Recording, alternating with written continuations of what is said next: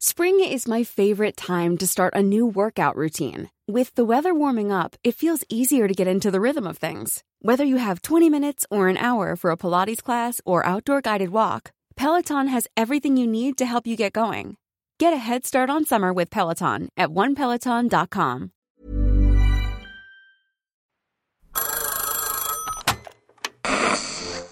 Hola. Hola. Hola, hola. ¿Estás ahí? ¿Quieres saber lo que está pasando en tu país y en el mundo en pocos minutos? Te lo cuento. Te lo cuento. Te lo cuento. Hoy es jueves 27 de octubre de 2022 y estas son las principales noticias del día. Te lo cuento. Miles de jóvenes desafiaron a la policía de Irán y se reunieron en la tumba de Masa Amini a 40 días de su muerte.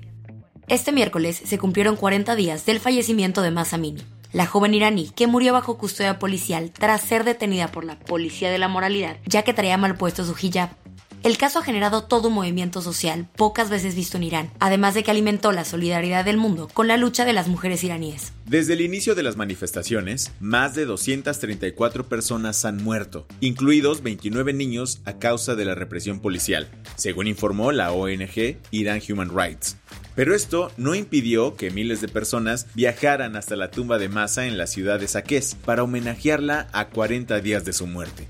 Así se escuchaban los rezos y aplausos de miles de jóvenes dentro del cementerio de Aichi.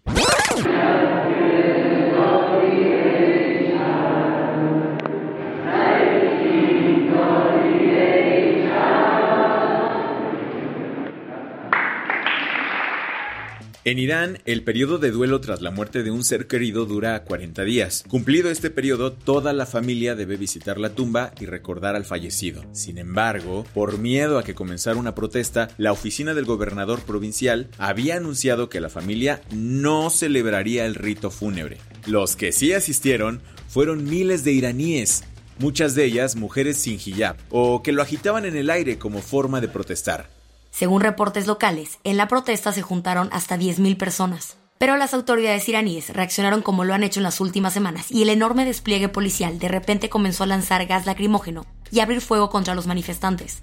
Algunas organizaciones iraníes de derechos humanos reportaron que los oficiales dispararon balas de veritas contra la multitud, además de que hay decenas de detenidos. Con esta leña al fuego, no parece que las protestas vayan a parar pronto, y miles de mujeres esperan que sirvan para generar un cambio en Irán.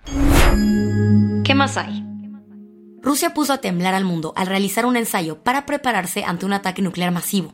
tengo miedo, tengo miedo. Vladimir Putin se puso palomita por cumplir su ejercicio anual de chequeo de armas nucleares. No sabemos si ya les tocaba afinación y balanceo o más bien el presidente ruso quiso poner esta revisión en el calendario ahora. Pero sea como sea, las fuerzas de disuasión estratégica de Rusia ensayaron este miércoles un ataque nuclear masivo. El propio Putin siguió muy de cerca el ejercicio y reconoció que el potencial de conflicto en el mundo entero sigue siendo muy alto.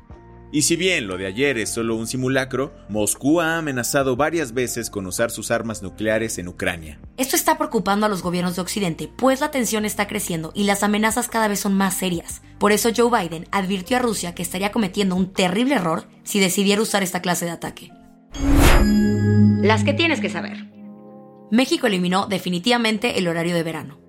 El Senado le dijo adiós a este esquema de atrasar y adelantar una hora del reloj cada año, el cual había sido implementado en 1996 con el objetivo de ahorrar energía y aprovechar más la luz solar. Sin embargo, Morena dijo que en todos estos años solo se había conseguido un ahorro del 1% de energía, por lo que no tenía sentido seguir manteniéndolo. Eso sí, este domingo recuerda atrasar una hora tu reloj por última vez. Y ya que andamos hablando de la polaca mexicana, al interior de Morena parece que hay quienes no se pueden ver ni en pintura.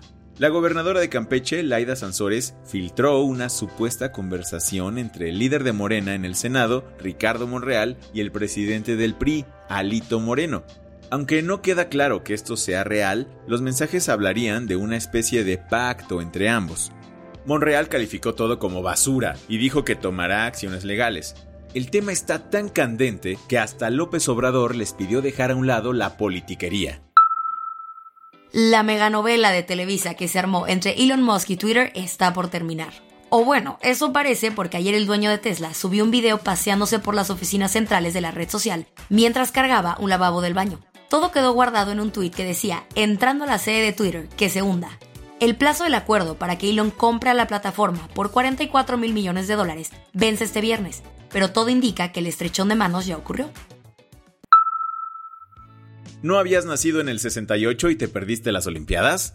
No te preocupes, porque Marcelo Ebrard ya hizo oficial la candidatura para que México sea sede de los Juegos Olímpicos en el 2036. El secretario de Relaciones Exteriores, junto con la presidenta del Comité Olímpico Mexicano, María José Alcalá, informaron que desde julio pasado presentaron la solicitud formal ante el Comité Olímpico Internacional. Todavía falta para que se escoja esta sede, pero por lo pronto México ya está haciendo su luchita para recibir por segunda ocasión a los aros olímpicos. La del vaso medio lleno. La marea verde sigue avanzando por México y finalmente ya llegó a las costas del Caribe. El Congreso de Quintana Roo aprobó este miércoles la despenalización de la interrupción del embarazo hasta las 12 semanas de gestación. La medida fue aprobada con 19 votos a favor y 3 en contra, por lo que se va a cambiar el Código Penal del Estado para que abortar ya no sea un delito. Aparte, una iniciativa para cambiar la parte de la Constitución local que protege la vida desde la concepción fue enviada a comisiones de la Cámara para su discusión. Con esto cerramos las noticias más importantes del día. Yo soy Baltasar Tercero. Y yo soy Isabel Suárez. Gracias por acompañarnos hoy en Te lo cuento. Nos escuchamos mañana con tu nuevo shot de noticias. Chao.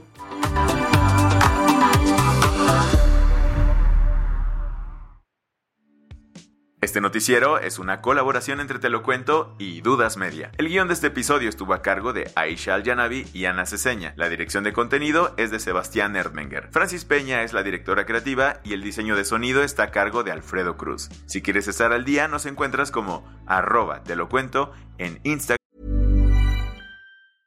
Hey, folks, I'm Mark Marin from the WTF Podcast, and this episode is brought to you by Kleenex Ultra Soft Tissues, your ally to help tackle your allergy symptoms this season. I love the change of seasons, but nobody loves pollen and all those other things floating in the air that make you sneeze during this nice weather. Kleenex Ultra Soft Tissues are hypoallergenic and allergist approved, so fight back against watery eyes and runny noses without worrying about irritating your skin. For this allergy season, grab Kleenex and face allergies head on. TikTok, Snapchat y Twitter.